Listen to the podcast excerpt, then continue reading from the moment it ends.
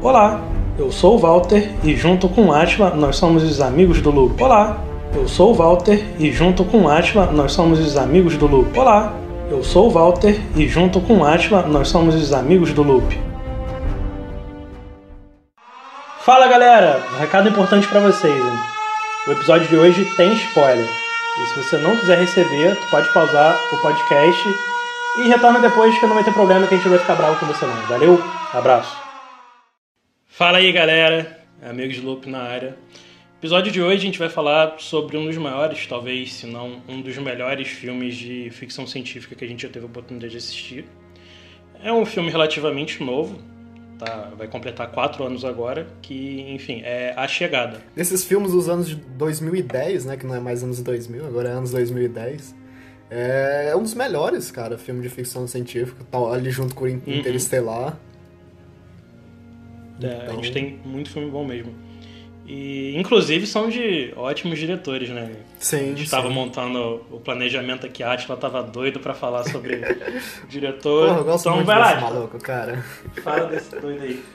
Cara, o Denis Villeneuve, eu amo esse maluco, cara. Assim como eu gosto do Nolan, porque são dois diretores, assim, pau pra to toda a obra, sabe? É, são dois caras que, tipo, tu joga o, o que eles têm que fazer no colo deles e eles fazem com, com perfeição, sabe? Eu, é que o Denis Villeneuve, eu não assisti os primeiros, filme, os primeiros filmes dele, sabe?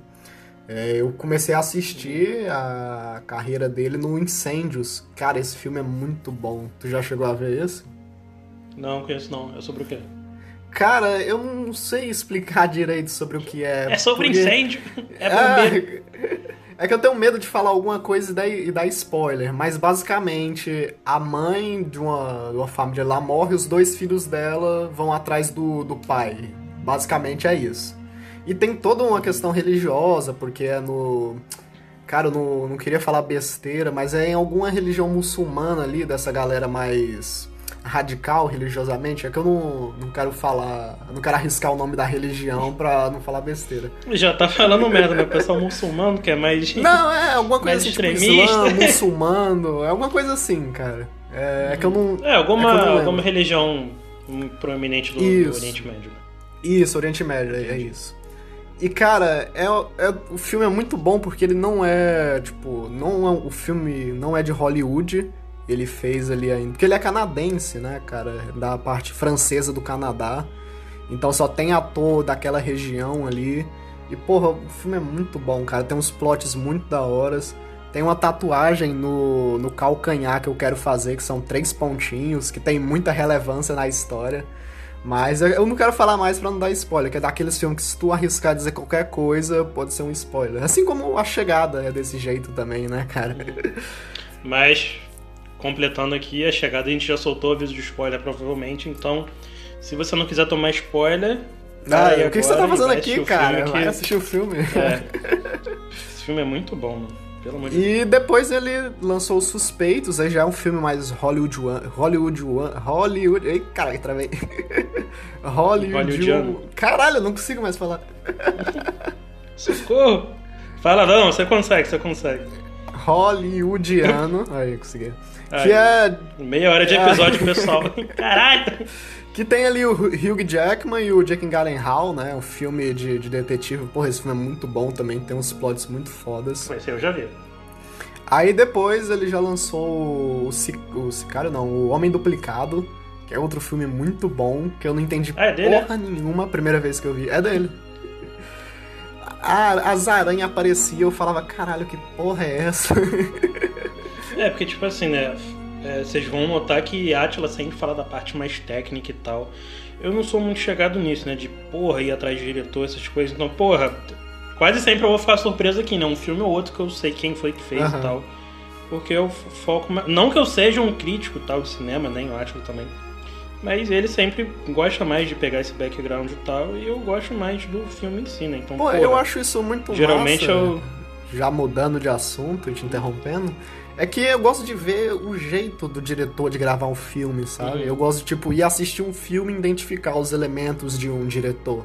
Isso a gente falou um pouco no episódio que não foi ao ar do, do Interestelar, que o Nolan tem um jeito de dirigir os filmes dele que tu bate o olho e fala, caralho, isso é um filme do Nolan. Sabe? É, tu sabe, né, cara? Todos eles têm, têm alguma coisa que eles são conhecidos por fazerem. Um dos mais fáceis da gente reconhecer isso, que eu, que eu ia falar, é o. Acho que é o Tarantino, né, cara?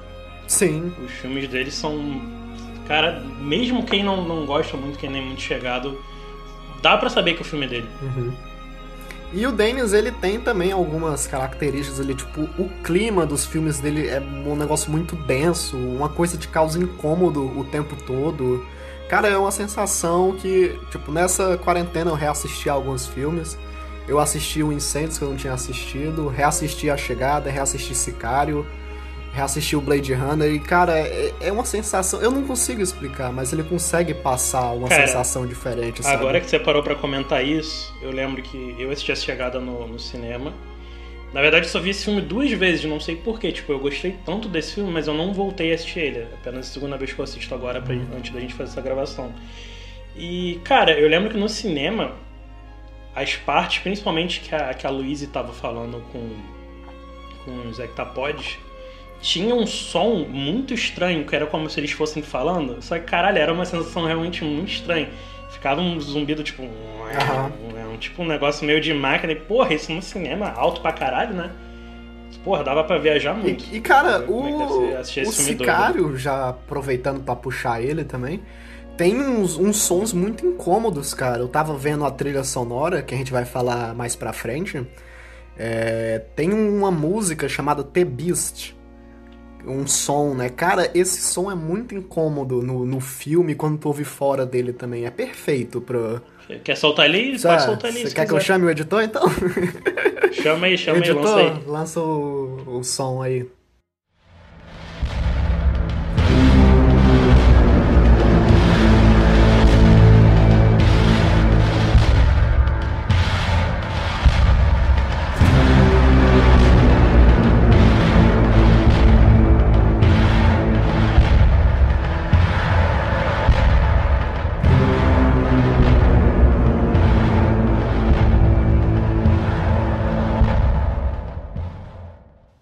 Esse maluco é foda mesmo, caralho. Cara, esse nosso editor vai se foder, o maluco é brabo demais. Mas então, te- tem esses sons, cara. é- A gente vai falar da trilha sonora mais pra frente. Mas esse maluco trabalhou com o Dennis. E aí tem aquilo deles já se conhecer, né? Assim como o Nolan trabalha muito com Hans Zimmer. E eles já se conhecem, tem toda a atmosfera que eles querem criar. E, cara, acho isso muito foda. Sicário também é um filme é o muito primeiro, bom. né? Isso, o segundo não é dele, né? É. Apesar de ter o, o mesmo ator lá, o Benício Del Toro, não é, não é dele, né? É, mas mudou muito a história. Eu nem assisti, cara, pra falar a verdade. Não, não, não é um filme ruim, não, mas assim, o, o primeiro, cara é sensacional. Não, muito foda, Porra, muito foda. Que filmaço. né? Inclusive, já que a gente sempre fala isso, né, a gente pode fazer um, um episódio aqui falando sobre cara que, porra, um grande filme. Uhum. E aí, o, aí depois ele fez A Chegada e o Blade Runner, né, cara? A continuação do clássico dos anos 80, do Ridley Scott. E, cara, eu arrisco dizer que é uma... Eu não arrisco dizer que é melhor do que o original, mas eu digo que é tão bom quanto. Sim. Porque... Acho que é uma das poucas sequências de. É, o que eu ia falar, cara. assi- é, uma das poucas sequências de filme, assim, de há muito tempo atrás, que é tão bom quanto o primeiro, né? É o que eu ia falar, cara. É muito difícil tu ver alguma coisa muito boa. Pô, um exemplo claro disso é o Star Wars, né, cara? Star Wars É. piorou muito ao longo do tempo. Desde quando o George Lucas estava lá na segunda trilogia até agora, que é o. Até esqueci o nome do Caramba. maluco. Ainda bem que eu esqueci pra não falar J.J. mal. Abrams. Isso, esse filho da puta. É. muito maluco. puto. Caralho, Mas- eu não... foda-se. Só quero que ele Ó, mas fazer uma menção honrosa aqui ao Rogue One, que puta que pariu. Sim, sim. Acho que, eu acho que, sinceramente, da segunda trilogia, da nova trilogia e desses spin-offs aí, caralho, Rogue One foi Sim, porra, o sim. melhor. A, a atmosfera dele é completamente diferente dos outros filmes. E o Han Solo nem assisti ainda, nem quero. É uma bosta. É A única coisa boa é o Donald Glover lá. Mas tirando isso.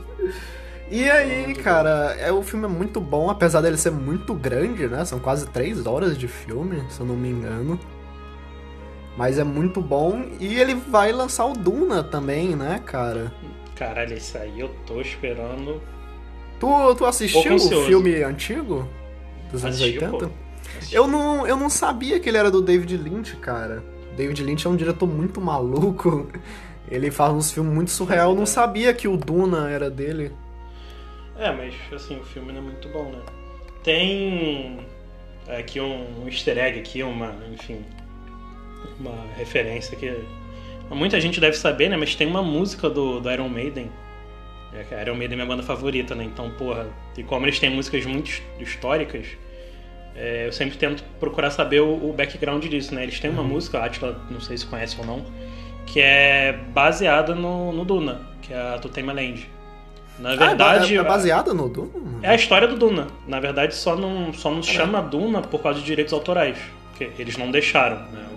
O, o pessoal que detém os direitos, mas aí eles mudaram o nome, mas o resto é, é a história de Duna em música. Uhum. Eu nunca tinha parado pra, pra ler. Depois você lê a letra, inclusive é muito boa a música. Uma das minhas Pô, é muito foda, do Peace of Mind, né? Uhum. Porra, descasso. E aí. É, Aí vamos falar de A Chegada agora, né? Já falamos de todos os filmes, falamos do filme e dos filmes que ele, vão, que ele vai fazer, o Duna. Ele tem outro filme também, o Tesson. Acho que é Tesson, que não foi anunciado ainda, mas está assinado por ele. E é isso, acho que já dá da gente puxar a pauta da chegada aí. É, uma coisa legal que tu falou no início, que foi a questão do som, só para antes da gente começar a falar do, do filme em si, é, ele foi, indica, foi indicado a oito categorias no Oscar, né? E ele ganhou, inclusive, pela edição de som, se eu não me engano. É porque essas Realmente categorias do, de- do Oscar é tudo maluco, é mixagem de som, é não sei o que de som, edição de som, trilha É, sonora. tem muita coisa, né? não, eu não sei nem a diferença de É, um pra pra mim, outro. Porra. Era pra ser só a trilha sonora, música, né? barulho. É, Mas aproveitando que tu puxou logo, vamos falar do da trilha sonora, aproveitando. pode ser, é- pode ser aqui. É feita pelo Johan Johansson, que tá aí em outros filmes. A Sicário, é, ele assina, Os Suspeitos também. Aquele filme do Stephen Hawking, A Teoria de Tudo também. E porra, o maluco é muito foda. Eu parei pra ouvir antes da gente gravar alguns sons deles. E porra, é muito massa o que ele faz, cara. É nível Hans Zimmer, sabe? Só que infelizmente ele faleceu ano passado, ano passado não, 2018. Já era velho já? Não, ele morreu de overdose de cocaína, mano. Caralho! Para de rir disso, por que você tá rindo disso? porra? Caralho, tipo, nada a ver. É, mas enfim. Porra. Mas o maluco deixou um legado aí. Os. os até, todas os- as trilhas que ele É, produziu com são muito calma, né? boas. Porra, é muito foda, cara. A trilha muito. de. A trilha de. Vocês provavelmente estão ouvindo uma música no fundo aqui, Uhum, enquanto a gente conversa, é a música de introdução e de encerramento uhum. da, da chegada. Mas, enfim, falando sobre o filme, né? A gente vai puxar uma sinopse aqui, já contando o filme, né? Pra depois a gente voltar falando os pontos que a gente gosta. E, bom, galera, a chegada ela começa como um filme de. ah, na verdade, ela é um filme de ficção, né? Mas ela começa como um filme de extraterrestre, né? Algumas naves chegam na, na Terra, são 12 naves para ser bem específico, elas chegam cada uma em um local diferente, então. Nisso aí já tem todo um simbolismo, são 12 naves em 12 lugares. É, Eles chegam a comentar E isso sobre só, filme. só te interrompendo, eu acho que essas 12 naves elas formam um círculo, se eu não me engano, na, na Terra, tá ligado? Tipo, o formato que elas se dispõem pelas localidades formam tipo um círculo, sabe? Não Eu não tenho Tem certeza uma hora que disso. aparece um mapa, tem uma hora que aparece um mapa mundi e ele mostra a, lo- a localização. Eu- Eu vi. Eu vi isso em algum lugar, mano. Não sei se é, se é verdade. Mas. Mas, enfim, essas 12 naves chegam na Terra e, junto com isso, vai mostrando o dia a dia de uma professora de linguística numa universidade.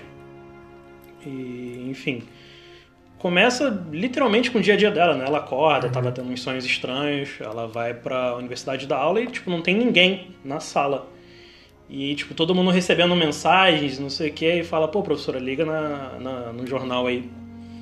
Aí. Os alunos que- doidos pra cancelar É. a aula, né? Não, tipo, tinha três pessoas na sala. Ela, caralho, não vem ninguém. Minha aula é uma bosta. Aí é quando ela liga a televisão, porra, todo mundo falando, não, porque as naves chegaram do nada, não sei o quê. E se você parar pra prestar atenção no filme, tem muita notícia. É, é, é o ideal desse filme é você ver legendado, mesmo que você veja em, Uhum. em, em português dublado, você coloca a legenda, porque eles falam muitas coisas no noticiário e tu pode deixar alguma, alguma informação passar batida. Enfim, é, essas naves chegam, ninguém sabe de onde, por motivo aparente, e os lugares que mais vale a pena mencionar aqui é nos Estados Unidos, obviamente, né? Porque não tem nada que aconteça no mundo que não aconteça nos Estados Unidos. Sim. Chega uma na Rússia, uma na China, Índia, Paquistão, alguns lugares, Venezuela, Inglaterra, enfim. E aí o governo E entra em a- contato a, com ela. chegada, é, só dando uma, Hum. uma curiosidade, é inspirado num livro, né, cara? E no livro são baseado em um 112 livro. naves em vez de 12. Porra. Aí pra deixar mais, acho que mais imersivo, né? Mais. Aí É, o porque 112 Denis é optou coisa, né? por botar só 12 naves. Uhum. E também por facilitar a questão da comunicação entre. Porque tem várias videoconferências ao longo do filme. É, tem, então- tem uma. Tipo, durante o filme você vê que eles montam uma base eh, do lado da nave Uhum. e eles ficam em uma tela grande de computador assim com todo mundo ligado. São, é uma conferência com 12 telas e o pessoal vai conversando, né? Tipo, trocando informações. Que inclusive é, é um do- dos temas centrais do filme, né? E é, enfim, é, o governo, na verdade, os militares entram em contato com ela pra pedir ajuda pra ela tentar decifrar a língua deles, tipo, inclusive é acho que é capitão, coronel, não lembro, enfim, a patente dele, mas é o Forrest Whitaker, inclusive ele tá no no Star Wars, é, porra, um puta ator, mano. Todo filme que tem ele, o filme pode não ser tão bom, mas a atuação dele é foda, mano, Aham. muito bravo. Enfim, ele mostra uma gravação pra ela e fala: "Aí, tu pode traduzir isso?" Ela: "Porra, não, só se eu tiver vendo, só ouvindo não dá". Aí o cara, tá de bobeira comigo, né? Que eu vou te levar lá. Aí tem uma, tem uma cena bem legal, mas acho que a gente nem chegou a, a comentar, a notar sobre isso, né? Que ela pergunta, ah, você vai levar isso pra tal pessoa? Aí ele, porra, vou, porque depois dele é você, né? Quer dizer, depois de você é ele, na ordem. Ela, ah, então pergunta pra ele o significado de guerra em tal língua.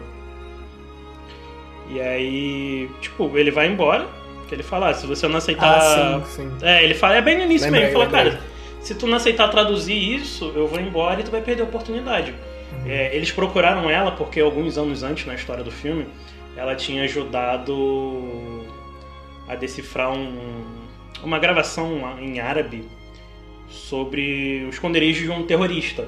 Né? E, e ela dá até uma, uma espetadinha no coronel que ela fala, porra, e vocês lidaram com ele tão rápido quanto eu fiz a tradução, né? Mas. Enfim, aí à noite ela tá deitada tentando dormir, vem um puta de um helicóptero, tá, tá, tá, tá, tá. Aí ela abre a porta, é o. o coronel, general, sei lá, foda-se. Ele volta a falar, ele fala, rache, blá, não sei o que. aí ele já explica, né? Ah, ele disse que a tradução é não sei o que. E aí ela fala uma coisa completamente diferente, né? Tipo, ele- isso já é o. Acho que é o Dennis, provavelmente. Já explicando que uma mesma palavra ou uma mesma frase, ela pode ter significados completamente diferentes, Sim. dependendo do seu ponto de vista. Enfim, ela vai para essa base militar que eles fizeram ao lado da nave. Junto. Aí ela conhece um físico chamado Ian, que é o Jamie Renner, pro pessoal que não conhece. É O, Ga- o Gavião Arqueiro. Gavião Arqueiro da, da Marvel. Inclusive, eu acho ele um puta ator, cara. É, ele e o Mark Ruffalo, eles fazem muito muitos filmes maneiros, Sim, cara. sim. Gosto muito deles. Enfim, aí, sei lá, acho que a primeira hora do filme é nisso. Eles vão fazendo experimentos, vão tentando conversar com as pessoas, com, com os heptapods e tal. Eles chamam de heptapod porque é como se fosse uma mão com sete dedinhos pra baixo. Mas quando eles estão na nave, tem um vidro e muita fumaça e você não consegue ver nada além disso. É, uma coisa que eu acho muito foda na, na nave prim- é porque só explica na primeira vez que, ela- que eles estão entrando. A gravidade na nave é em 90 graus. A nave é como se fosse. Eu não sei como explicar, né? Pra mim parece um pão, um pão preto liso. É tipo um semicírculo, né, cara? É um semicírculo, mas ele é côncavo ou circunflexo daí. Quem sabe me perdoe, que eu não lembro se é para dentro. Eu, enfim, ele é para fora um, do lado externo e uma parte de dentro dele é curva. Uhum. Como se fosse uma moedinha, uma moedinha que foi dobrada. Só que uhum. ele é todo redondinho. E aí eles entram pela parte de baixo e um, do, um dos homens da equipe que estavam com eles, ele joga um, um sinalizador daquele de neon e ele vai subindo. Ele vai subindo e chega a certo ponto, ele cai numa parede, só que cai de lado, né, em 90 graus. E aí eles chegam num determinado momento que eles pulam e eles estão tipo em gravidade zero. Como se não tivesse a gravidade ali, né? Fosse um ponto de transição. E aí eles dão um impulso e eles andam de lado na parede, como se estivessem eles dão. Um, um impulso pélvico. É, impulso pélvico! quem viu o episódio do Bob Esponja Essa, sabe do que Só que quem tá assistiu o episódio do Bob é. Esponja vai entender. Muito boa. E, enfim, a, a gravidade nesse local, ela é, não vou dizer invertida, né, porque não é de cabeça para baixo, mas ela é em 90 graus. Uhum. E eles sempre levam um, um pássaro, e eu não lembro se eles explicam, mas enfim, isso é, é, antigo, isso é verdade. É, é, uma coisa que os mineradores usavam há muitos, muitos anos, inclusive usam até hoje, porque o pássaro é um pássaro, enfim, qualquer pássaro, não sei. Mas enfim, os pássaros são mais sensíveis à variação de oxigênio do que a gente. Então, eles levavam os pássaros para Minas e se os pássaros morressem, isso queria dizer que tipo, o nível de gases estava muito alto, o oxigênio estava ficando ah, muito rarefeito. Pode crer, né? Então ele até aquele filme é o Cavaleiro Solitário, que é com Sim, sim, o John Depp, né? Com o John Depp, tem um pássaro e tal, e tem uma hora que ele cria uma explosão na, na caverna e ele tá carregando a gaiolinha com um pássaro morto. Então, para quem sim. não entendeu por que, que tem um pássaro numa gaiolinha ali, é por isso. E eu, o Cavaleiro Solitário eu vi no cinema, mano. Meu Deus do céu, eu não vi esse filme no cinema, não. Eu é vi depois. É ruim pra caralho, meu Deus. Uhum. Não é legal não, cara. Não gostei dele não. Mas vamos lá. Inclusive é um dos filmes da Disney de maior fracasso, né? Sim, sim. Não que tem os um outros filme... sejam, quer dizer, é. pra gente não é muito sucesso, né? Não, mas tem um filme, tem um filme da Disney que a gente pode deixar pro. A gente fez um quadro, galera, de filmes que a gente gosta, mas que são muito ruins. Isso. E tem um filme da Disney que eu gosto pra caralho, mas ele entra nessa lista de fracassos da Disney. Mas eles uhum. medem o fracasso só por bilheteria, então para mim é, é, indiferente, eu gosto bastante do filme.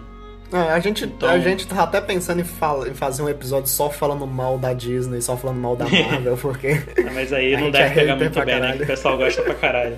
Não, mas a gente faz só clickbait, sabe? A gente fala, falando é. mal da Marvel por uma hora. Aí a galera clica só a gente elogiando. É, fui falar da Marvel, olha o que aconteceu. É. É, igual o episódio da, da, de Dark na Netflix, né? A gente, porra, vou falar mal pra caralho. Chegou lá ficou meia hora falando bem da ah. Netflix. Inclusive a Netflix, se quiser patrocinar a gente, toma aí. E voltando. Eles começam a tentar ensinar é, esses aliens a falar, né? Tipo, mostrando palavrinhas, humanos, e enfim, a história vai desenvolvendo. Só que as coisas começam a ficar mais tensas, né? Tipo, são vários países, aí eles sempre dão aquela alfinetada também no pessoal, né? Tipo, a Rússia e a China meio foda-se pra todo mundo, uhum. não queria cooperar, achando que, enfim, isso era uma coisa, um experimento secreto e tal.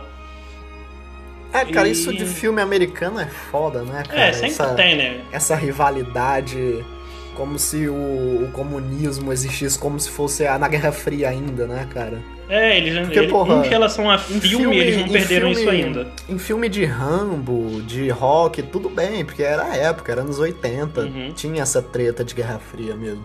Mas agora não tem mais necessidade, cara. Até é. a, o Stranger Things entrou nessa, né, mano? De é, botar é, são... os russos como vilão e não sei o quê. É, sempre, né? Dós Vidônia. Agora... É um clichêzão americano, né, cara? Mas, enfim. Agora eles estão começando a fazer muito isso com o pessoal árabe, né? Sim. Querendo, querendo desmerecer, enfim, religião lá do Oriente Médio, enfim, toda essa galera. Cara, é foda. Lá. E é, no filme do Rambo tem isso, só que é com os mexicanos, cara. Porra, é o filme que foi lançado num período muito. Muito Mas, errado. Tem isso, né, sabe? né, cara? Se eu não me engano, o Rambo Porque 4. O, o filme. O eles botam mexicanos como vilões, né? Só que, porra, vou- nos Estados Unidos tem um presidente que quer realmente construir um muro entre o México e a América, sabe? Eu vou fazer um muro. É, porra, e os caras erraram muito a mão nisso, acho que é por isso que eu não É bom do- do que, enfim, não sei quando você vai ouvir isso, não sei se vai ter a data aí do lado, mas a gente tá em julho de 2020, né? Estamos aqui ainda no meio da pandemia do coronavírus e um pouco antes disso tava essa questão do muro, do muro, tipo, já entrando em política, mas assim, já avisando que eu odeio política e eu não vou falar disso em nenhum episódio aqui que a gente vai fazer. Mas só comentando um fato engraçado é que, tipo, eles falaram, ah, vamos fazer vamos fazer essa porra de muro, não sei o que, mas quando estourou o caso do coronavírus nos Estados Unidos, né, que por enquanto ainda é o maior epicentro da doença no mundo, tinha estadunidense tentando cruzar a fronteira, porque naquela época os países mais quentes ali no, dos trópicos, eles estavam com uma densidade de, de contaminação muito baixa. E o pessoal estava tentando ir dos Estados Unidos pro México. E o pessoal do México não vai vir, não. Construiu um Que muro se aí, foda porra. aí. É, cadê o muro, filha da puta? Fio tijolo no cu. Mas enfim, é, tu terminou a sinopse já? Não, porque- porra. Estamos começando. É Não, não. Mas vou, vou, vou adiantar pra gente não, não se estender É que muito. eu. Ah, fala aí, porque eu já queria entrar na parte mais política do filme, aproveitando que tu já falou de Rússia. É, eu já, então, eu já ia começar a falar isso agora, só pra gente terminar, depois a gente vai voltando. Certo. É, em determinado momento do filme, eles falam uma palavra que se chama arma. E aí eles dizem, ah, nós viemos trazer arma, queremos a sua arma, o, ETzão lá, né? E aí o pessoal fala, ah, pronto, agora fodeu, quer arma, e todo mundo já, caralho, vamos acabar o mundo, aí, enfim, entra toda uma questão social aí, o pessoal começa a invadir loja, Aham. começa a fazer merda, porra, tá mó anarquia nas cidades, o pessoal tá cagando pro É, governo. da- daqui a tem- pouco a gente vai É. falar um pouco a mais gente sobre volta isso. nisso com, Ah. com. Sim, a gente volta com mais. Tô explicando só o filme aqui por alto. Enfim. Aí a Louise, né, que é a Amy Adams, caralho, que. Que Porra, atriz gosto muito dela. Essa mulher, é- ela é muito boa, caralho. Inclusive, apaixonado. ela tá lá no lugar em silencioso, né? Não, Lugar Silencioso é Emily Blunt. Ou, porra, é verdade, confundi. Ela é a Lois Lois Lane. Lane, é verdade. Lane. Caralho, confundi muito. E tem aquele filme que ela faz com Jake Gyllenhaal, né? O. Animais. Ah, animais is- ocultos, Animais é? noturnos, né? Noturnos, é. Isso, Animais Noturnos. Porra, filmaço, filmaço. Mas enfim, ela fala que, porra, na verdade, arma não pode ser que não queira dizer isso, pode ser que eles estão procurando ferramenta, igual teve aquele lance de guerra no início do filme, né? Uhum. Enfim, ela começa a ter esse pesadelo que ela teve no início do filme, ela- começa a ter isso com mais frequência, ela tem uma filha, né, explicando o o que acontece, ela tem uma filha que morre. E o filme todo te dá a entender que isso aconteceu antes, né? Porque tipo, ela fica tendo pesadelo, toda vez que ela tenta dormir, ela pensa nisso. Uhum. Enfim, chega um determinado momento que todo mundo corta a comunicação com todo mundo, o pessoal larga o foda-se, os Estados Unidos para de se comunicar com todo mundo, a Rússia e a China se isolam e eles começam a se mobilizar para atacar as naves. E aí, do nada, essas naves elas levantam o voo, tipo, mais ou menos no mesmo lugar, né? Ficam, sei lá, uns 800 metros de altura que eles falam. E a Luísa, ela mete o foda-se e vai sozinha. E aí eles têm um podzinho que desce e pega ela. É quando isso acontece que o filme dá aquela virada de chave, né? E aí quando ela chega lá, é, sempre que eles estão lá dentro, tem um vidro que separa eles do- dos seres. E quando ela chega lá, não tem mais esse vidro, ela tá dentro do, do- da nave junto com eles. E aí são sempre dois, né? E ela fala, ah, é, é, cadê o outro? Aí ele comuni- se comunica com ela e nessa hora tem umas legendas explicando. Eles comunicam por círculos. São umas imagens que eles criam com uma espécie de, de nanquim. É como se fossem uns polvos. É, E eles fazem o- os círculos Eles e- são tipo uns polvos mesmo, É, né? eles os uns aliens do, polvos. do filme. E Meio- uma mistura deles- meio de, de Cthulhu ali, né? É. Um negócio meio polvo que eles soltam as tintas e tal. Tem algumas imagens na internet, vocês podem procurar depois se quiserem, são uns bichos bem bizarros. E nessa parte eles aparecem, tipo, na verdade aquelas mãozinhas é como se fossem uns pés, eles são grandes pra caralho, muito alto. Uhum. Enfim, ele fala com ela que ah, o, o outro ele tá em processo de morte, ele tá se preparando pra morrer. Aí ela fala, pô, beleza, mas então me explica, pelo amor de Deus, o que, é que vocês estão querendo aqui? Aí eles estão falando, pô, a gente veio dar a nossa língua, o nosso presente para vocês. Ela, mas assim, por quê? Ela fala, porque a gente vai precisar da ajuda de vocês daqui a 3 mil anos. Ela, porra, beleza. Agora é que fudeu, não tô entendendo porra nenhuma. E aí, tipo, durante o filme, já vou explicar essa parte já, tipo, é porque a gente, a gente tá explicando o filme, mas já falando, tem uma parte muito foda que ela fala que a, a escrita deles é diferente da nossa, tipo, padrão ocidental, né? Você começa a escrever da direita para esquerda, quer dizer, da esquerda para direita, e você vai seguindo um, um, raciocínio. E a, a linguagem que eles usam é um círculo, eles soltam uma fumacinha e o círculo vai se completando pelos dois lados, por cima e por baixo. E aí ela uhum. fala que para deixar isso de um jeito mais claro da gente entender, seria se como a gente estivesse escrevendo com a mão direita e a mão esquerda a mesma frase. E aí a gente começa uma da esquerda para a direita, uma da direita para a esquerda. Só que, porra, ao mesmo tempo a gente tem que considerar a velocidade que a gente está escrevendo, né, para chegar no mesmo ponto junto, o tamanho das letras, enfim, tudo, o tamanho da frase que a gente vai usar. E ela já começa a meio que entender que, tipo, eles já sabiam como ia terminar. E aí, tipo, vai explicando no filme que na verdade eles já sabem o que vai acontecer. A linguagem deles Sim. é tipo uma parada temporal. E a linguagem deles meio que representa o pensamento deles também, né? Tem um Sim, é, monte de falam. significado, né? Uhum. É como se fosse o que eles estivessem pensando naquela Sim, hora. Sim, é, tanto tipo, quando você vê a... Uma, a... Um símbolo que significa água não significa só arma, entendeu? Tem vários Sim. outros significados. Que é justamente o que ela tenta explicar, né? né? E quando eles falam, eles não fazem uma frase como a gente, tipo, ah, é. Atila, eu tenho uma arma. Eles falam várias uhum. coisas. Eles falam eu, Atila, arma, tenho, atirar, não sei o que.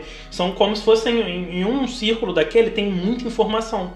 Uhum. E eles entendem ali no, do, do, modo deles o que, que eles estão querendo falar.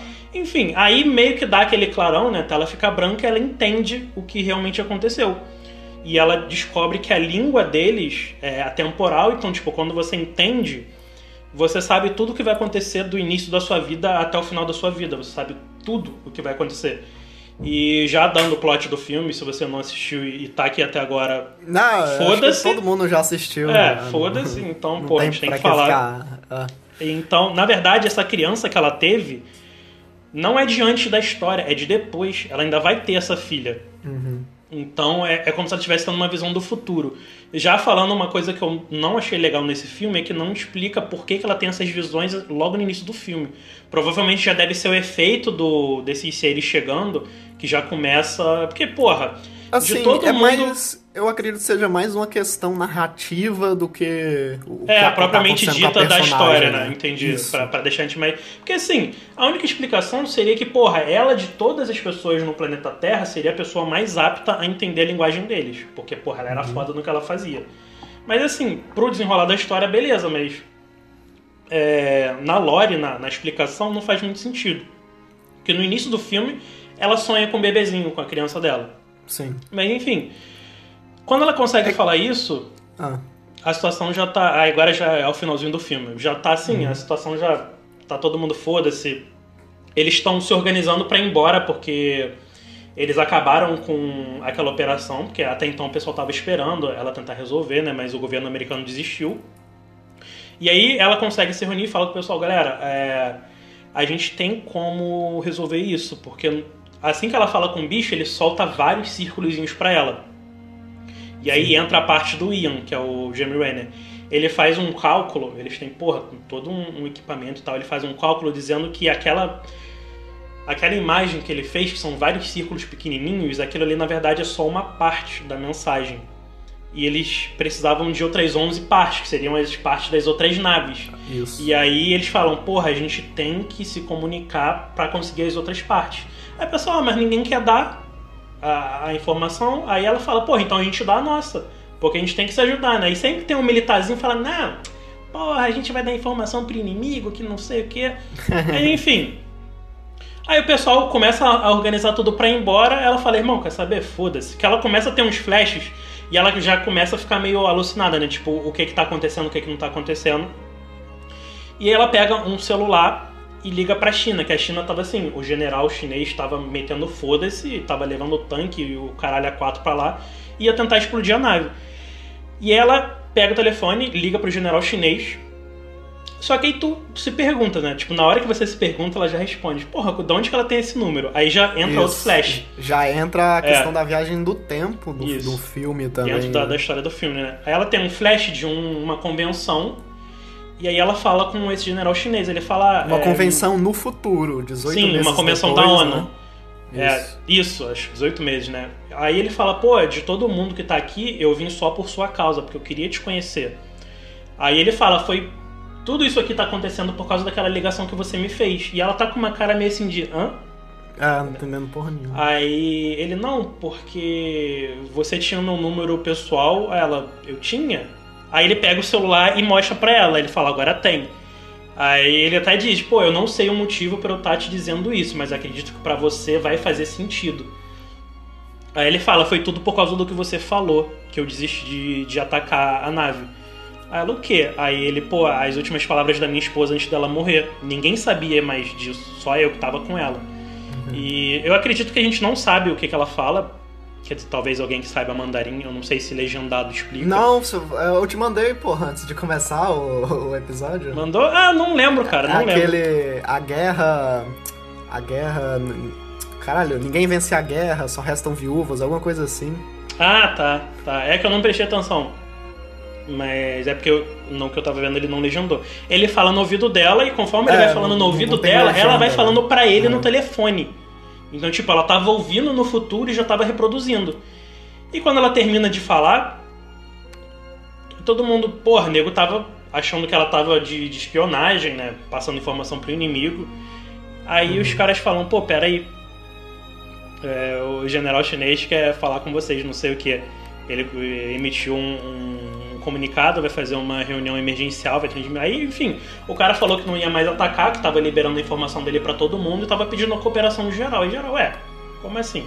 Aí eles se ajudaram, juntaram todas as informações e, enfim, ela fez um livro e tal, a história meio que acaba aí, né? Ela, ela foi a única pessoa que entendeu. E o, acho que o outro plot dessa história é que ela descobre também, né? Vai explicando ao mesmo tempo que ela sabia que ela ia ter essa- uma criança e ela sabia que essa criança ia morrer, acho que provavelmente de câncer, né? Porque aparece uma imagem Isso, é da menina câncer. careca no hospital. Enfim, só que essa criança ela teve com o Ian, só que eles tinham acabado de se conhecer. Uhum. E nesse momento ela também explica em um flashback que na verdade é do futuro, né? É o que? Um forwardback? Ah, Acho que é, é, é forward, né? Porque não é, não é back. Enfim, é, ela fala pra filha: Não, filha, é porque a mamãe disse uma coisa pro seu pai que ele não tava pronto pra ouvir. Então, pô, eu acho que foi o erro dela. Se ela tivesse falado no início isso, tipo, caralho, eu entendi a linguagem deles, eu meio que consigo ver o que vai acontecer comigo no futuro. Uhum. Mas ela não falou, ela teve um filho com ele, no caso uma menina, e depois da garota tá grande, ela falou, cara, é, ela vai ter câncer e vai morrer. Ah, cara, Aham. você tá maluca. Só que, Sim. tipo, ela sabia que ia acontecer. E, enfim, ele acabou se separando dela, porque.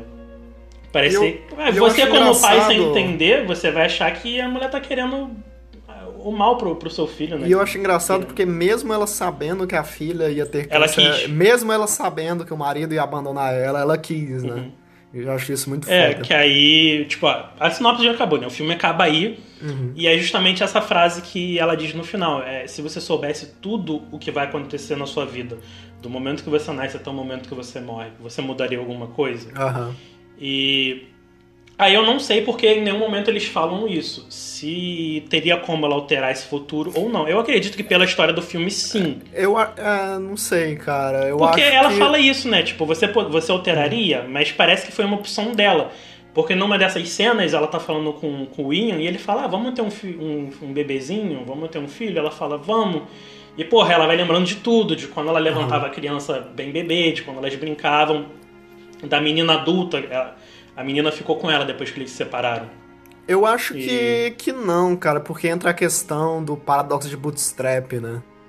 Uhum. Que, É, tipo... foi o que eu pensei. A, a ligação gerou a ligação, sabe? Sim.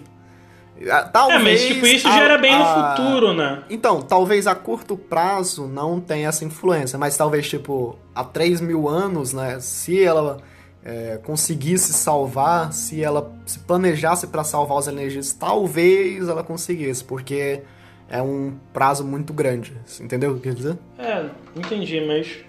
Não sei, cara, não sei, porque, tipo, Fica meio fica em aberto, vago. na verdade. É, e acredito que foi decisão dele de fazer isso, deixar a gente Uhum. pensar.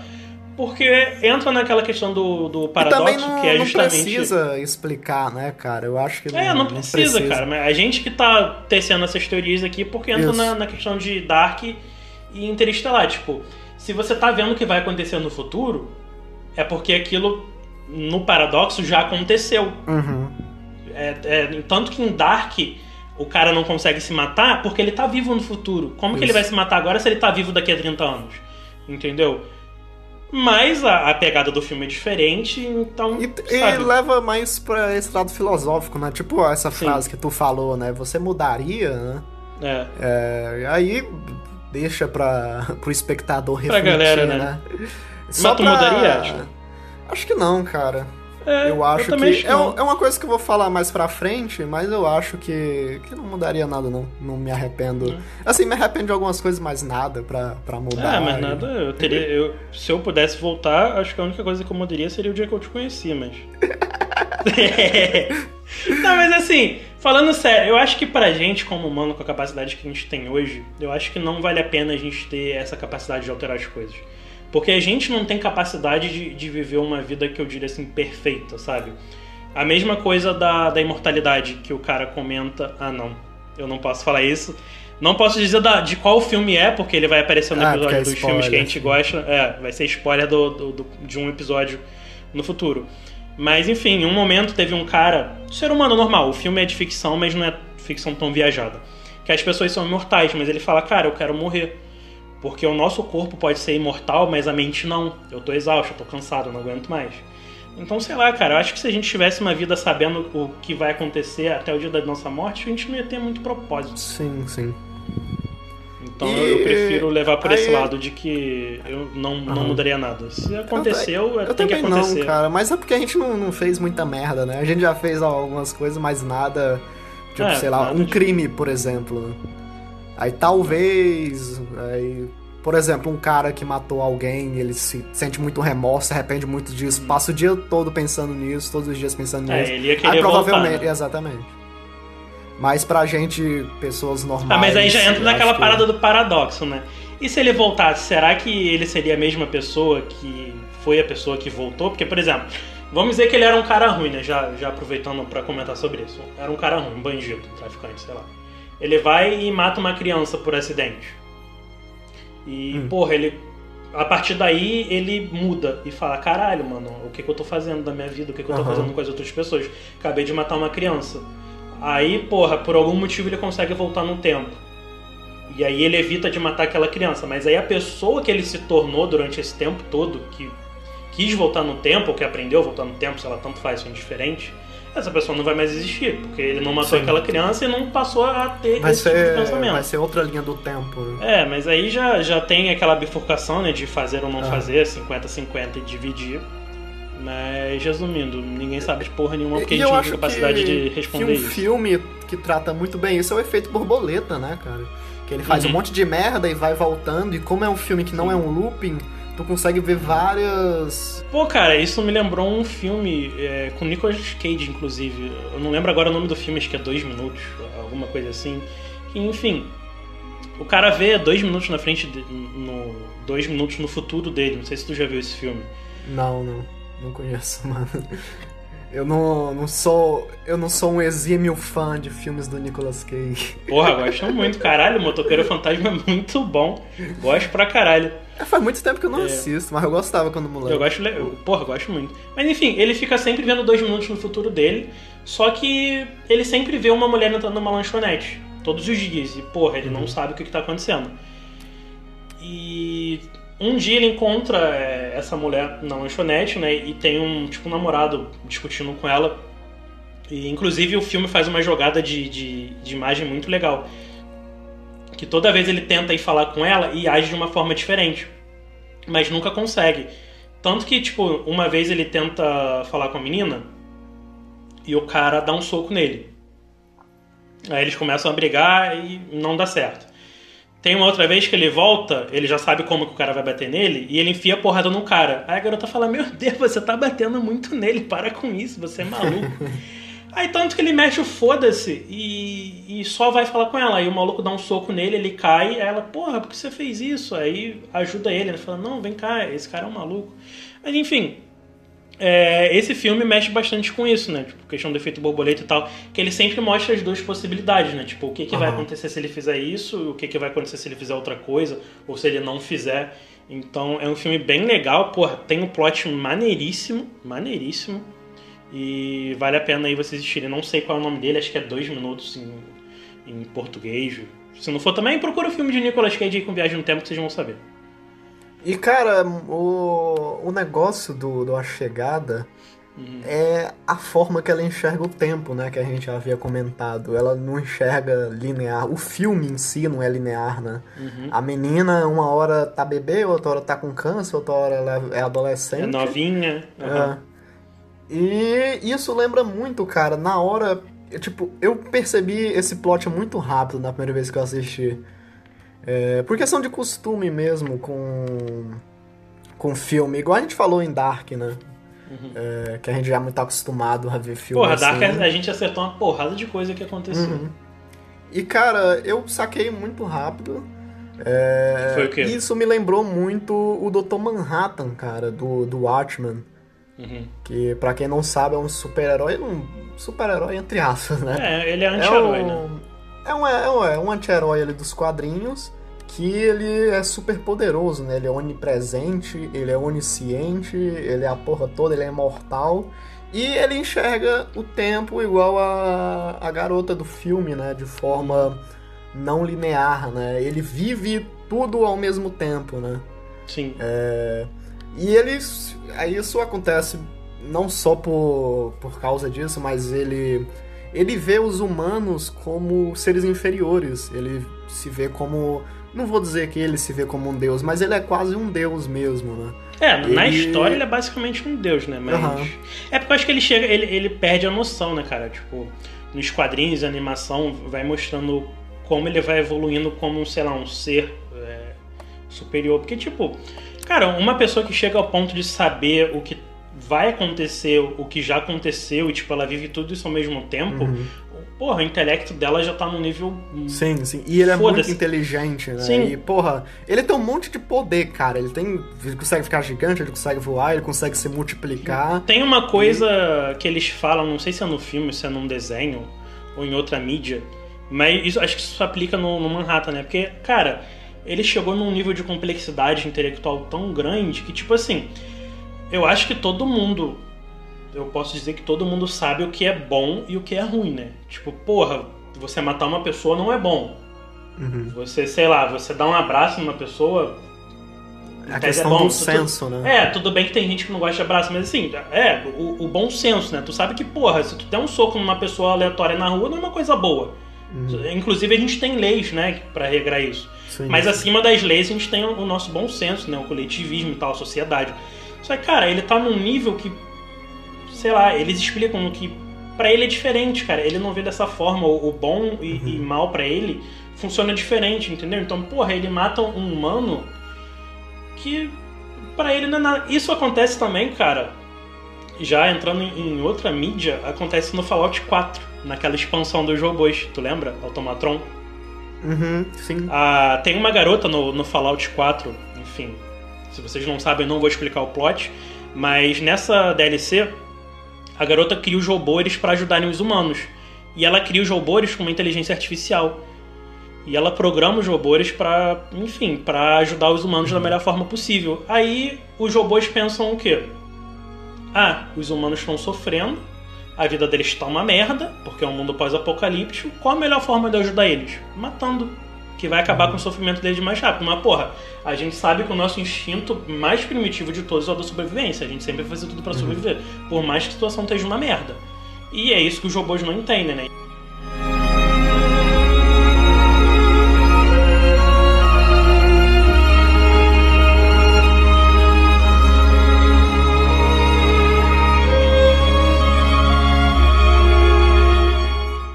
Tron Legado, né? E tanto o Tron original, o personagem do Jeff Bridges, ele cria um- uma inteligência artificial que ele chama de Clue, que ela tá ali no, no grid, que seria a internet, para ajudar os ISOs a, a, a, viverem. Os ISOs, na verdade. Na verdade, não só os ISOs, né? Mas a humanidade também. Que ele, que ele tava produzindo aquilo em segredo para mostrar ao mundo. Mas, na verdade, os ISOs, eles são uma espécie de, de vida que existe dentro da internet, na, na rede.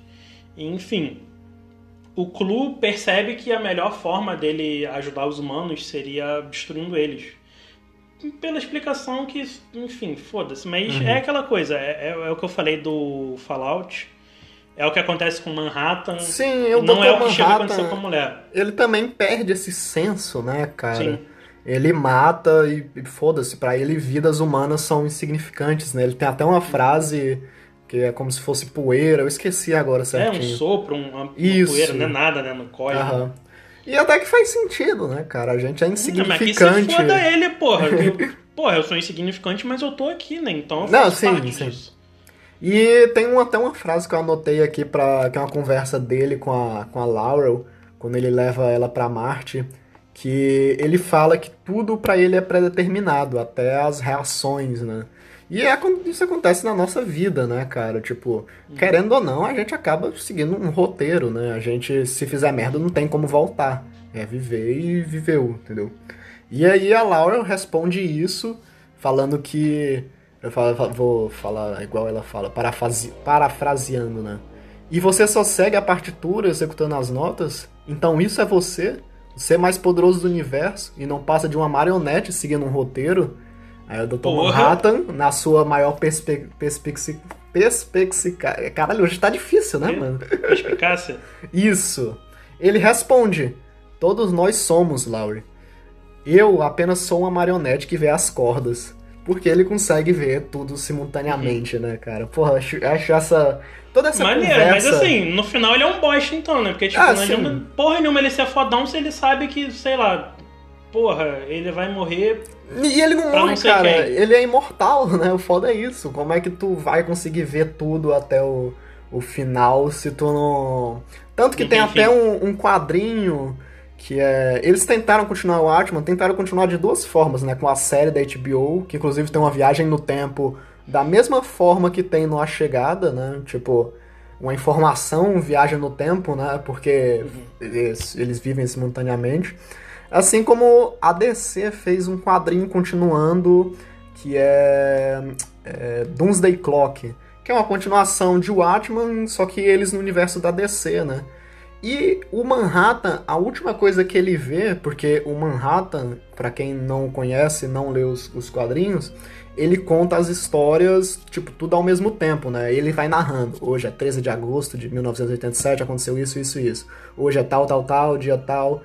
E aí, nessa HQ, ele narra que tem uma coisa que ele não consegue ver, que é a última coisa que ele vê antes dele morrer, entre aspas, que é o, a mão do Superman indo pra cara dele, tá ligado? Porque eles botam uma briga entre o Manhattan e o Superman e tal. Uhum. E ele não consegue, ele não consegue ver, ver, depois, né? Ele não consegue ver depois disso. E eles constroem isso em 12 edições, ficou muito foda. A que é muito boa. Eu lembro dessa cena. Isso, inclusive, rola na internet aí, né? Essa imagem dele falando que, porra, a última coisa que ele se lembra, né, é de ver a mão do super-homem. Essa uhum. aí foi foda, né? Pra falar que como que o super-homem é foda, né? Eles é. sempre vão dar... Sempre vão dar vantagem pra ele. O maluco é muito brabo. E, cara, isso é foda, né, velho? Toda essa questão de tempo, de se a gente mudaria alguma coisa, se a gente cons conseguisse ver tudo, né? Acho essa discussão muito foda. Mas uma outra discussão que o filme nos proporciona, que é aquilo que eu queria falar no início, é sobre a questão política da coisa, né? Querendo ou não, a gente gostando ou não de políticos, a gente acaba vivendo na política, né? Tudo tem política. Querendo ou não, tudo tem política. Por mais que a gente não goste de política e tudo mais. É, na questão da chegada, acho isso muito foda, porque tem esse negócio da, da rivalidade dos Estados Unidos e Rússia, mas eu acho mais foda ainda é quando envolve os aliens, propriamente dito. E se a gente fosse realmente invadido na nossa vida real? Como é que os políticos, como é que os generais, como é que o exército ia se posicionar sobre, entendeu? Uhum. É, sobre... Cara, eu acho que ia acontecer exatamente como aconteceu no filme. O pessoal uhum. só ia querer se unir quando já não tivesse mais como voltar atrás. Uhum. Ia todo mundo se fechar, cada um tentar resolver do seu lado, os Estados Unidos ia mandar o foda-se pra todo mundo. Todos os países fortes iam tentar fazer isso. Quando já não existisse mais NASA, quando já não existisse mais porra nenhuma e só existisse o, o que sobrou da ONU, ia todo mundo fazer tipo uma resistência. Mas aí uhum. a gente ia só sobreviver, não ia viver mais. E, tipo, eu acho isso muito foda, porque é, é, a gente é humano, né, cara? Como é que a gente vai reagir a uma invasão alienígena? Vamos supor que os aliens venham em paz, sei lá, por exemplo. Hum. Como é que a gente vai reagir? A gente vai reagir igual um Distrito 9, em que os aliens vão ser marginalizados, né? vai ter. Eles vão sofrer preconceitos? Ou é, a gente depende, vai reagir. No Distrito 9 eles não fazem nada, né? Ah, Se sim. vierem porra. igual a Batalha de Los Angeles, ah, já então. não ia acontecer isso. Mas o, eu acho muito foda. Isso. Eu acho muito foda. Tanto que eu gosto desses filmes, eu gosto do, do Alien, do Predador, todos esses filmes que envolvem aliens, mas eu gosto muito dessa parte mais política da coisa. Tipo, como é que seria a reação, né? E aí entra um negócio que eu tava comentando com o Valt, perguntando se na chegada tem o surgimento de seitas religiosas. Porque, querendo ou não, acaba envolvendo política e, e o Walter me falou que tem uma manchete de jornal que fala isso, né? Sim, bem no início. Eles comentam. Na verdade, ela não foi criada, né? Dá a entender que já existia uma seita e que a chegada dessas naves, ela meio que remetia a uma profecia deles Uhum. E aí 144 pessoas se mataram num, num templo deles lá. Não entro em detalhes, só fala isso. Né? 144, que é 12 vezes 12, que são uhum. 12 naves em 12 lugares, enfim. E aí eu acho que entra a influência do Contato, que é um filme de 97. Eu não sabia desse filme, cara. Eu assisti ele ontem. O filme é muito bom, até falei pra Val de assistir. E é do, do Robert Zemeckis, Zemeckis, que é o mesmo diretor do De Volta pro Futuro, cara, da trilogia. Dirigiu Forrest Gump, O Náufrago, só filme foda. E esse filme tem muito dessa questão político-social, sabe? Passa muita manchete de jornal, é, tem a formação de grupos religiosos, é, tem, porra, surge um monte de grupo porque, só contextualizando, e nesse filme é, a moça ela, ela quer fazer contato e aí entra o exército, entra o presidente, entra toda essa questão política, mas o, os aliens eles entram em contato com barulhos e esses barulhos traduzidos formam números primos, tipo 2, 3, 5 e enfim. E esses depois eles conseguem captar um outro sinal que é uma transmissão de Hitler, cara que é uma transmissão, ele abrindo os Jogos é, de Berlim, Jogos Olímpicos de Berlim, que a Rússia, a Rússia não, a Alemanha, ela usou um sinal tão forte que eles os aliens conseguiram captar, sabe? e aí eles reproduziram de volta para a Terra, só que tem todo o período, acho que são 26 anos para eles jogarem de volta, né? Por causa do período anos-luz, essas coisas. E aí a galera começou a criar grupos, é, tipo, neonazistas, sabe? Falando, ah, Hitler estava certo, os aliens são nazistas e tudo mais. Mas não, né? É, eles só estavam devolvendo. Eles só estavam devolvendo um sinal que eles receberam, cara. E tipo, isso é muito foda, porque eu acho que a galera, principalmente o pessoal mais fanático, reagiria dessa forma, né, cara? Hum. Ah, é, dessa forma mais religiosa, dessa forma, meu Deus, os aliens são deuses, né? é um sinal divino e não sei o que. E... É, tu falou uma, uma hum. coisa, só te interromper rapidinho. Tu falou uma parada que é bem legal sobre, sobre os aliens e tal. Que existe uma teoria que, na verdade, a teoria em si ela não é muito comprovada, mas a base dela é cientificamente comprovada. Ela diz que o nosso cérebro não, quer dizer, explicando a base da, da teoria que eles usam o nosso cérebro ele não entende coisas que a gente não conhece. Isso é meio estranho de falar, né? Por exemplo, é aquilo de, um... de ter medo do desconhecido, né? É, não, mas é de, é de um jeito mais, mais simples. Tipo, por exemplo, é, um tênis. A gente sabe o que é um tênis. Uhum. Só que quando a gente é criança, ou, ou adulto mesmo, sei lá, uma pessoa que se perdeu na, na floresta e cresceu. A gente vai saber o que é um tênis porque alguém explicou pra gente que aquilo é um tênis. Aham. Se a gente vê um tênis aleatoriamente, a gente não vai saber o que é. E a gente tem, tem alguns estudos dizendo que o nosso cérebro ele está programado para não ver essas coisas que a gente não conhece. E aí é nisso que essa galera se baseia. Que, por exemplo, a gente pode estar convivendo com aliens no nosso mundo, pode ter perto da gente, eles podem estar na nossa frente, que a gente não vai enxergar, como se o nosso cérebro fizesse um mecanismo de defesa para bloquear tudo que a gente não entende. Pode e, crer. sei lá, eles podem ter uma, uma fisionomia diferente, eles podem ser de outra cor, não, não sei. E Uhum. por eles serem diferentes da gente, não seja parecido com nenhum animal, parecido com nenhuma nenhuma coisa que a É gente tanto conhece, a que gente tende a não enxergar. Aham. Eles É, podem ser filme- eles podem ser cosmos, né, cara? O Carl Sagan fala que eles são os aliens, se existissem, são eles seriam feitos de energia, né? de energia. Pode Uhum. ser. E a gente não consegue enxergar Isso. essa frequência. Não sei. Mas o filme, ele fala sobre isso. Se eu não me engano, acho que eles chamam de concha. Eu não lembro. Ou chamam de outra coisa, porque, tipo assim, a gente tem a tendência de aproximar pro que a gente conhece. Você pode parar pra reparar isso, tipo, quem tá ouvindo aí, a gente mesmo. Se a gente vai falar de alguma coisa que a gente não sabe descrever, a gente vai escrever com a coisa mais próxima que a gente tem daquilo ali. Uhum. A gente sempre vai fazer isso, sempre. Então, porra, essa teoria diz exatamente isso aí que o Asher tá falando, cara. A gente, a verdade, a gente pode já até estar aqui entre a gente, mas, enfim, não tem como saber. Aham. E voltando nessa parte política, cara, eu, eu gosto muito, principalmente dessas partes de manchetes de jornais, né? Porque deixa a gente Que vai- próximo da realidade. Uhum. Mudando um pouco de mídia, o, o quadrinho Batman, o Cavaleiro das Trevas, usa muito isso. A HQ é grossona, mas metade é só página de noticiário. É só debate falando, ah, mas o Batman em conflito com o Superman, não sei o que. Eu acho isso muito foda. E também essa é o que eu falei, né, desse surgimento de grupos. Eu acho que se existisse uma invasão alienígena, eu acho que surgiriam grupos religiosos Ah, querendo certeza. louvar e, e criar seitas e coisas em torno disso, né? Sim. É, tanto Ia que ter gente tem... falando que era demônio, que era Sim, não sim. sei o quê. Ia ter gente adorando. E aí entra Sempre uma outra coisa que, que eu quero falar. Tem um filme que é da Brit Merling, ela que só trabalha em filme doido, a Outra Terra, Universo no Olhar, aquela série The, The Way da Netflix.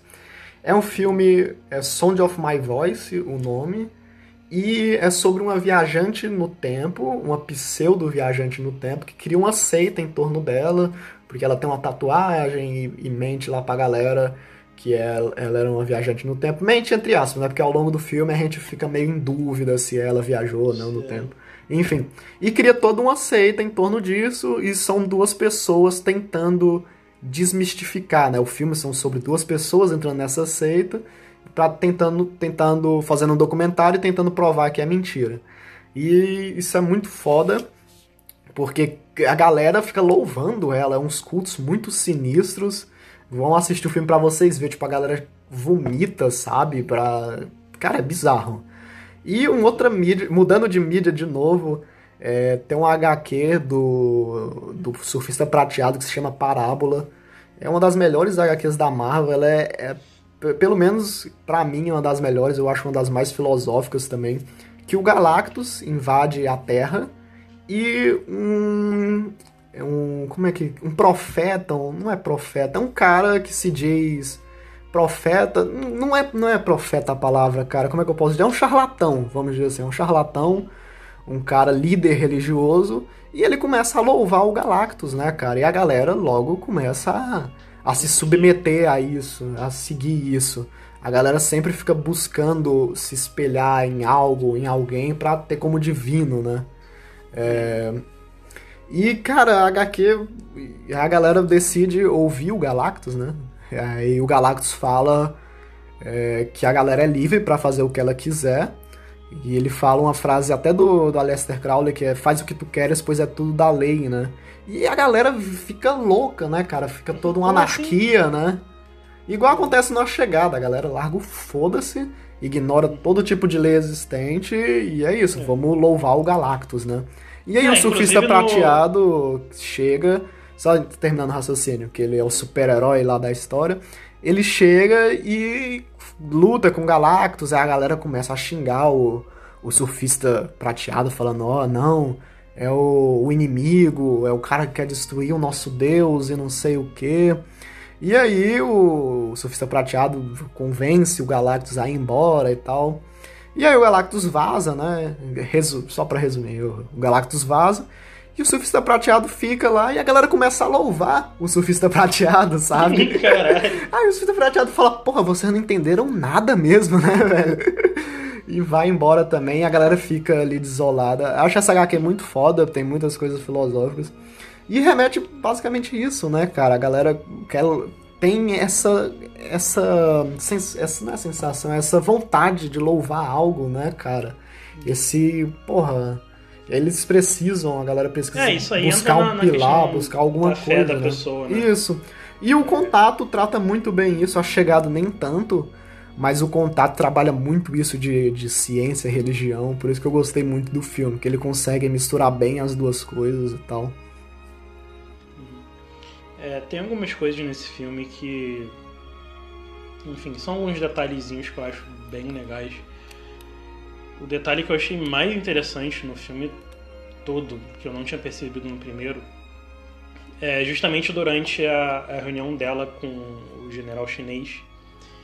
E é um brinco que ela usa, muito pequeno, assim, não tem uma explicação muito grande, mas o brinco dela, ele parece uma concha que remete à sequência de Fibonacci, né? E, uhum. porra, tem toda a explicação aqui que não vale a pena entrar, mas é uma sequência matemática que, enfim, ela não termina, ela vai sempre aumentando. E tem um pouco a ver com as coisas que o Ian comenta durante o filme, porque, tipo, ela é a parte mais, não diria sentimental, né, mas ela é a parte mais racional, ele é a parte mais científica da, uhum. da, da história do filme, né. E durante durante todo o filme eles vão tentando provar a metodologia deles, né, mas acaba que a, a parte linguística dela sobressai, mas enfim, eu achei interessante eles fazerem esse detalhezinho, enfim, tem toda uma explicação uhum. por trás da sequência, do que, que ela representa, enfim, aí entra em outras coisas, número de ouro, entendeu? Tem, tem um filme muito bom que, que trata disso, que é o Pi, cara, eu não sei se tu assistiu, não Aventuras de Pi, mas Pi mesmo, que é um matemático que ele descobre o número inteiro de Pi, sabe? Ele vê... É... No final? É, ele consegue, tipo, ver a frequência do universo, sabe? Tudo em pi, né? É, e aí entra um negócio meio religioso e meio econômico na parada, porque, tipo, a galera da Bolsa de Valores vai atrás dele, porque ele trabalha tentando prever os valores da Bolsa através disso. E a galera religiosa ali, é, judia, do Cabala, vai atrás dele porque tem muito disso lá no. Isso explica melhor no filme, mas tem um negócio meio religioso matemático aí, envolvendo o judaísmo, a cabala e tal. É um filme muito foda. Mas me fala uma coisa, Atila. Tem. A gente, porra, a gente tá aqui há mais de uma hora só elogiando esse filme. Tem alguma coisa que você não gostou dele? Cara, eu acho que tirando essa, esse clichê América versus é, comunismo versus China versus Rússia, eu acho que nada, cara. Assim, eu acho que o, o Denis Villeneuve conseguiu entregar um trabalho muito bom de ficção científica. Depois entregou o, o, o Blade Runner, né, que é ficção científica também. E espero que ele faça mais ficções científicas, né, cara? Um diretor que é. Ele é pau pra topo da obra, fez ali filmes de suspense, início de carreira. Aí tentou emplacar uma ação com o Sicário e conseguiu fazer tudo bom, é, né, cara? Muito é muito bem. foda. Inclusive, eu, sinceramente, eu não sou de ficar vendo coisa de filme, não sou de criar hype, mas, porra, eu quero muito, muito que o Duna faça muito sucesso, porque, cara, uhum. tem muita história ali. Mano, o livro, para quem não leu, é sensacional, cara. O maluco criou um universo. Quer dizer, criou um universo não, né? Tipo, ele usa o nosso universo, só que, porra. Não sei é, toda quantos, uma história muito foda, né? Cara? Não sei quantos milênios na frente. É, uhum. Sim, sim. E, cara, eu, realmente o, o, que eu não gostei no filme, fora essa questão diplomática aí do, dos países brigando, isso aí, porra, é claro desde o início. Uhum. foi a questão do- dos sonhos dela, né? Mas como a gente já falou, acredito que Ah, tenha cara, sido. eu, eu gostei, assim, tipo... Não, não, eu gostei disso, Aham. gostei pra caralho. Eu tô falando no início, até antes dela Sim, começar sim. a falar com eles. Ou, ou antes dela ter contato. Porque, tipo, Uhum. pro, pra narrativa do filme, porra, ok. Você entende, fica perfeito. Agora, pra. Na, na história deles, né? Na, na essência do filme, não, não faz sentido ela já começar a. A não ser que a gente entre já no, no caso do Manhattan, né? Que, tipo, o cara vive tudo ao mesmo tempo, passado, presente, É, mas é, é isso, né, cara? Ela vive tudo ao mesmo tempo, só que não tem como demonstrar isso pra gente. É. Tanto que eu não sei quem fala isso pra ela, não sei se é o chinês. Ele fala que eu não sei como você vive o tempo, né? É, eu o chinês, pô, como é você. chinês. É o chinês, né? Se eu não me engano, É, é eu, não, eu não sei como você consegue viver. E, porra, nem eu consigo saber. Não tem Na verdade, nem saber, ela, né? né, cara? Porque. É, porque ela só É. entende depois, né? Bem Sim, depois. e- Eu, eu consegui entender antes dela. Cara, tem, tem uma cena nesse filme, e aí eu já vou puxar um outro filme. Eu não sei se você assistiu, mas eu assisti e gostei, que foi o Bloodshot. Eu gosto muito de, de, de Não, filme Deus bosta assim de ação. Caralho, eu gosto muito de filme bosta de ação. Esses block, blockbuster, Blockbuster, né? Assim, Furiosos, caralho, Missão Impossível, puta merda. Ele não tem nada a ver com, com, com super-herói, mas enfim, é uma coisa que acontece no filme e acontece no, no Bloodshot, eu vou explicar o que, que é. Que eu gostei muito. Você vê ela interagindo com a criança nos sonhos dela, ela tá sempre rindo, tá feliz, não sei o que, tá brincando com, com o filho, né, cara? Aquele, aquele amor de mãe, aquela coisa que a gente não sabe explicar. Mas depois que a gente tem a sacada e o filme vira a chave e conta pra gente que na verdade ela já sabia que a filha dela ia morrer, você vê que as cenas mudam. Quando ela tá com a filha, ela já não tá mais feliz. Tipo, agora que a gente já sabe o plot, né? Ah, pode crer. Tem uma hora que ela tá com que ela tá com um bebê e ela tá muito triste, cara. Você vê que ela tá triste. Quando o Ian Uhum. fala com ela, vamos ter um bebê, cara, ela não mostra, mas ali ela tá quase chorando já, porque, porra, ela sabe o que, que vai acontecer. Então, tipo, você quando tá vendo pelo, pelo olhar de quem já sabe, tu vê que é tudo diferente. E no Bloodshot Uhum. é assim também. Só pra fazer um, um parêntese que, tipo. É... Resumindo o filme, né? Porque, porra, ficar falando de 20 filmes aqui, 24. É, só, a mas gente assim, falou de muita coisa, o cara, né? ele quase nada. morre, né? é, ele quase morre e reprogramam ele como se fosse uma espécie de meio robô, meio, sabe, quase um meio Robocop ali, mas um É um Robocop, humano. sim.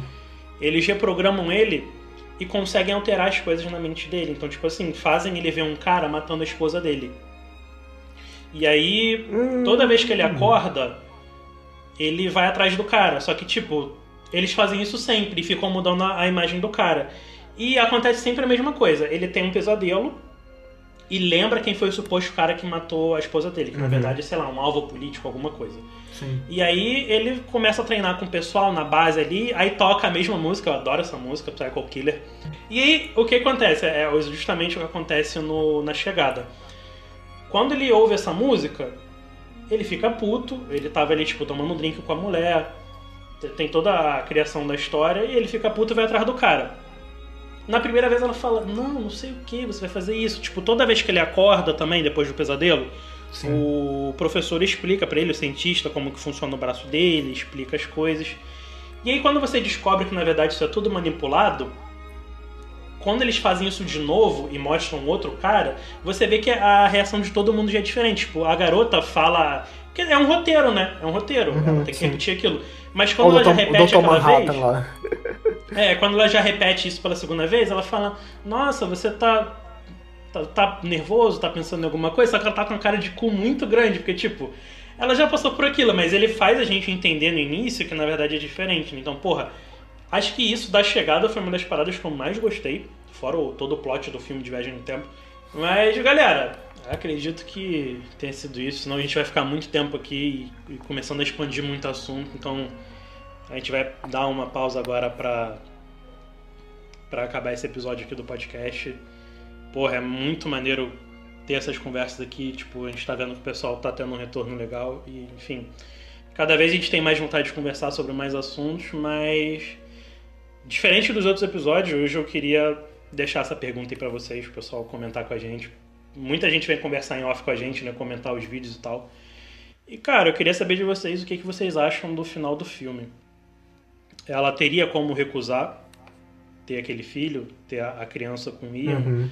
ela teria como alterar? Eu acho que é a grande futuro que questão do teve? episódio, né, cara? É, e você mudaria alguma coisa, É. cara? Entra muito na, na parte filosófica, É. né, da, da coisa. É, a E só uma coisa que, resposta, né? que a gente não, ac- acabou não citando, que é o nome da filha dela, né? Que é um Hannah, palíndromo, né? Hannah. Eu já citei isso no episódio no de episódio Dark. É, se você não ouviu porque não assistiu a série, vai ter a oportunidade de ver eu falando isso de novo. Mas é, Hannah é um palíndromo, né? Que é uma palavra que de trás pra frente é a mesma coisa, né? Tipo ovo, asa. É, Caralho, subir no ônibus. é, enfim. E isso é perfeitamente o filme, né, cara? O início é o começo, o fim é o, e o, o início, Dark que a também tem sonora, isso. né? a, a abertura da. Isso, essa música aí que vocês estão ouvindo, tocando de fundo, é um palíndromo também. O filme, dizem que dá de você assistir ele ao contrário, igual a Amnésia do Nolan, só que eu não tive a oportunidade, até porque quando a gente fala ao contrário, não é tipo tu botar só de reverse 3, né? Tu tem que, tipo, pegar a- uma cena, As aí muda o cenário tem e botar, né? Isso, tem que ir montando. Dá um trampo de fazer pra ver se é verdade, mas... E eu Mas não achei na ter na internet, internet também. Eu não achei. Então, mas deve ser verdade, né, cara? Porque o filme trabalha com isso, né? E esses O- caras o sempre têm essas Hannah- coisas sempre, É. Aham.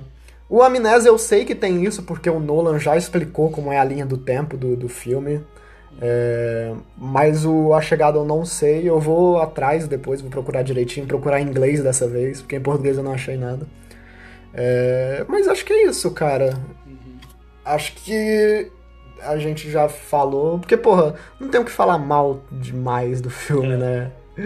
Assim, É só elogios. não vai. Dificilmente vai ser o melhor filme da sua vida.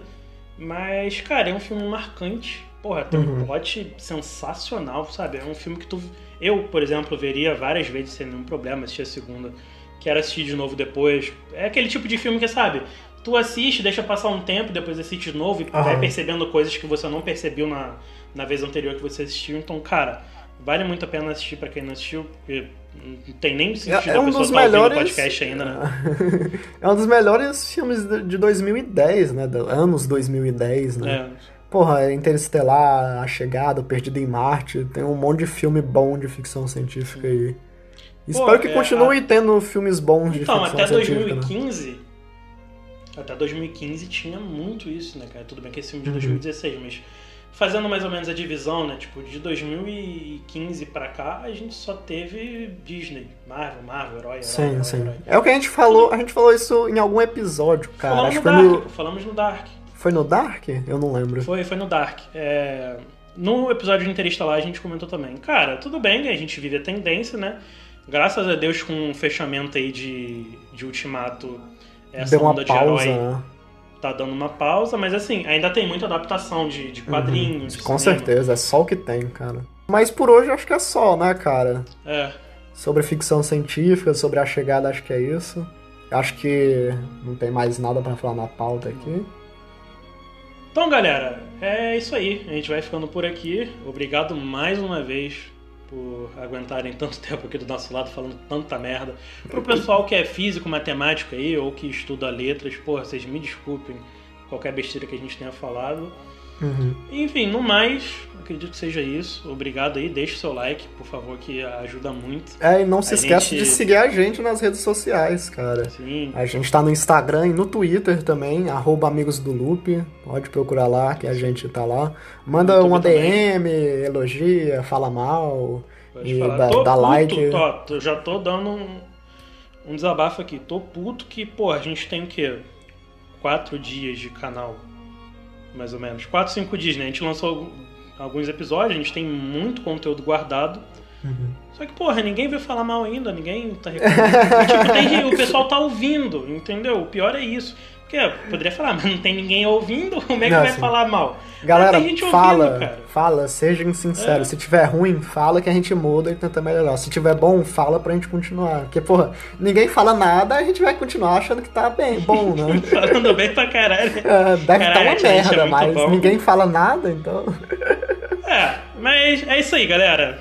Um abraço para vocês, obrigado mais uma vez pela, pela presença. E é isso aí. Até o Isso próximo aí. episódio de Amigos Loop. Valeu! Valeu. É nóis. E aí, gostou desse episódio? Quer que a gente continue produzindo mais conteúdo?